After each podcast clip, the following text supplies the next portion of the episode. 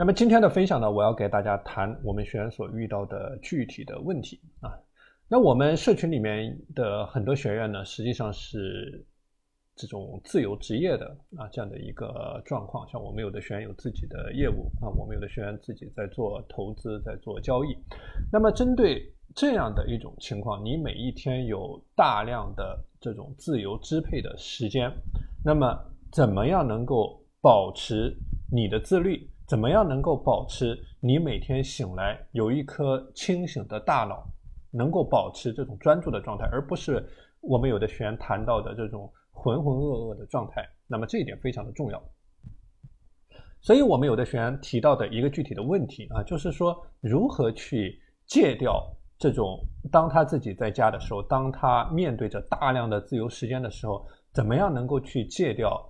这种抖音或者说游戏。啊，或者说一些其他的娱乐项目给他造成的干扰，因为这种干扰，当他面对着大量的自由时间的时候，实际上是非常影响自己的精神状态的啊，自己处在一种不清醒的状态。那么面对这种日常的诱惑，怎么样能够去管控住这种诱惑？也就是我谈到的，怎么样管控你的时间管理？重要紧急四象限当中的第三象限，非重要非紧急的这些任务啊，这个是我今天要给大家谈的一个课题。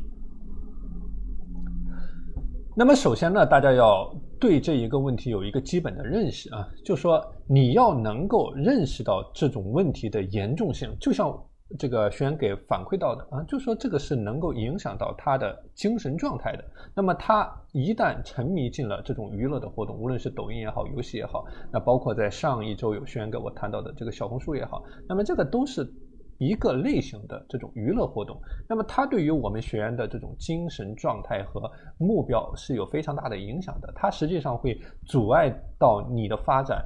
影响到你的专注力啊。这是为什么你一定要对这样的活动有一个有效的管控啊？这是为什么你一定要有一个坚定的决心？你要能够认识到这种问题的严重性，而不是说你觉得这个东西得过且过无所谓的一种状态。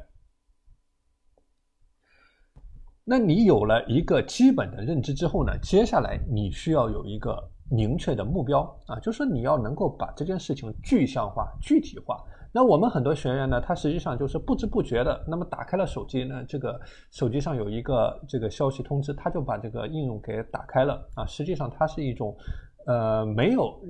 一种感知的状态啊，就是说没有一种具象化的状态。这种事情呢，他每天都在做，但是没有一个具体化的状态。所以说，你一定要明确你想要实现的事情啊，你要明确。那比如说，你具体的标准是什么？你要完全放弃这些娱乐活动，还是你要把它管控在一个合理的、可以控制的范围啊？那比如说，你要把它管控在一个合理的、可控制范围。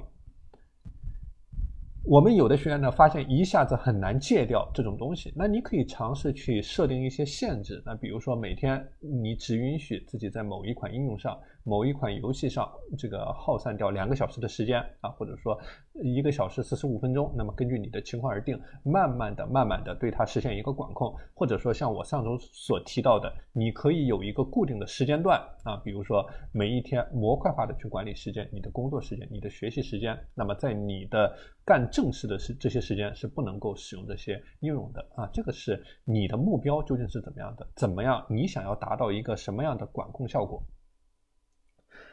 那么在管控的过程当中呢，你可以去尝试一些替代的方案啊。你之所以很多人沉迷在这些活动当中呢，它是因为缺乏一个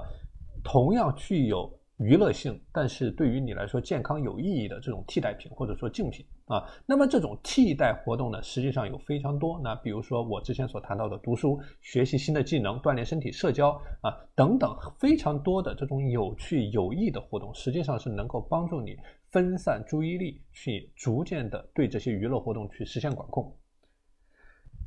那么我们很多学员啊，他在寻找这种替代活动的时候呢，他没有一个好的方法，不知道怎么样去培养一种新的兴趣爱好啊。实际上，你去培养这种新的兴趣爱好，去转移你注意力的过程呢，它也是有一套的体系和方法的。那比如说，你首先要做的是去探索你生活当中的多样性啊，就是说你要尝试。当你在寻找这种替代方案的时候呢，你可以去尝试不同的活动和领域，甚至是之前你从未考虑过、从来没有接触过的啊。这里的选项非常多。那比如说，我我给大家举一些例子，比如说绘画啊，比如说编程，比如说这个烹饪啊，比如说呃舞蹈，比如说音乐啊，比如说参加一些课程、参加一些工作坊啊，结识一些人。或者说学习一些新的技能，这个都是多样性的体现啊。那么这个没有一个所谓的标准答案，这个是根据你自己的兴趣爱好，根据你的生活经历，根据你现在所处的呃这样的一个生活的阶段啊去做一些开发。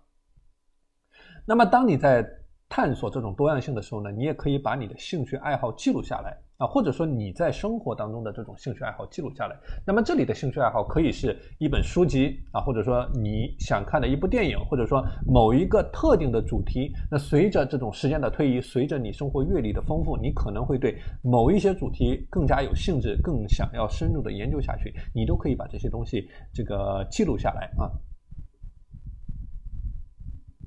那同时呢，你也可以去利用一些在线的资源啊，比如说互联网。那互联网它是一个无穷无尽的资源库，你可以在这种视频的平台上找到各种各样的教程，你也可以借助一些线上的学习平台啊，去学习一些新的技能，或者说在你的社交媒体上去加入一些相关的兴趣社群啊，这个都是一些非常好的去利用在线资源去扩展你的新的兴趣爱好的方式。或者说，你可以去，如果说你对于某一个领域特别的感兴趣，那你也可以寻找一个导师，去寻找一个教练，让他给你提供专门的指导啊，针对你自己的兴趣爱好的情况给到你反馈，这样能够更好的领你入门，帮你去提高你在这方面的技能和水平。那么，当你在开发你的新的兴趣爱好的过程当中呢，啊，你也可以结合着不同的兴趣爱好。那比如说你喜欢摄影、旅行，那你可以做一些这种摄影、旅行的日记。那么，你可以把这种文字、图片、这个视频、音频做出来，去分享你的旅行的记录啊。这个叫做一些创造性的探索啊。所以说，这个就是去寻找替代方案的一些具体的方法和步骤。那么，当你在寻找这种替代方案的同时呢，你也同样的啊，对于你的这种手机的应用也好，这种娱乐的活动也好，要做一些适度的管控。那比如说一些最简单的方法，那就是说把这些应用从你的手机、电脑上删除啊，或者说降低这种诱惑可能会影响到你或可能会干扰到你的这个途径，或者说这个消息的来源啊，这个都是你可以去尝试去探索的一些具体的动作。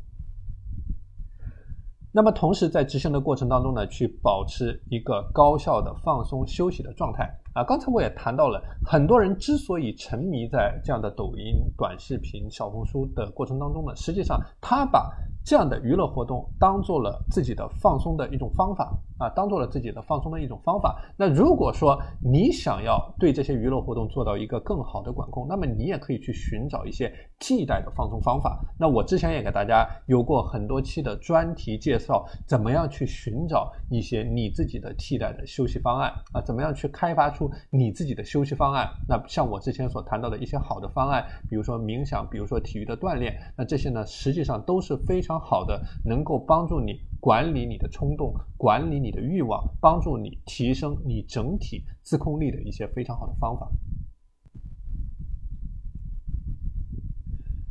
那么今天的分享呢，我给大家系统的谈到了在你的实战过程当中，怎么样去戒掉像抖音、小红书或者说游戏这样的即时娱乐的应用程序给你带来的干扰啊。所以说，回到。这个今天课程的一个主题。那么，当你在践行这一系列的动作之前，首先你要对这个问题的严重性有一个基本的认识啊。同样的，你要对你现在的生活状态、你现在的精神状态去做一次仔细的、完整的剖析啊，就是说对你对于你现在的生活状态做一个简单的梳理，看一看你现在每天多少的时间耗散在这里面，你每天的专注力是怎么样的，你每天的精神状态是怎么样的，你每天的精力管理是怎么样的？那包括我在这个前两天所谈到的，你现在的这个健康生活状态是怎么样的？你的饮食、你的锻炼、你的起居是否规律啊？从一个整体的角度来思考。怎么样能够把你的专注力，怎么样能够把你的精力管理，怎么样把你对这些娱乐的这个耗散掉的时间做一个有效的统筹规划的管控啊，循序渐进的有一个基本方案，在一个基本的框架下面，循序渐进的去做出一个管控，那么逐渐的提升你整体的精神状态，逐渐的让你的头脑保持更加清醒的状态，那么把更多的更优质的时间。集中起来去解决你在工作当中的任务，去解决你在生意当中的任务，那去解决你在这个赚钱过程当中的一些难题啊，而不要把这些这个好的优质的时间段全部耗散掉这些抖音短视频上面啊，这个对于你来说是没有任何意义的啊。好，那今天的分享呢，我就给大家先谈到这里。那么大家呢，可以在今天的实践过程当中对标我所谈到的具体的方法。那在你今天的实战过程当中，做一些简单的梳理，做一些有有意识的、刻意的尝试啊，去看一看，在你的生活过程当中，在你的时间管理过程当中，可以从哪些方面切入去做一些具体的优化啊，一个点一个点的去做起来。好，那今天的分享呢，就和大家谈到这里啊。那祝大家在今天有一个好的开始。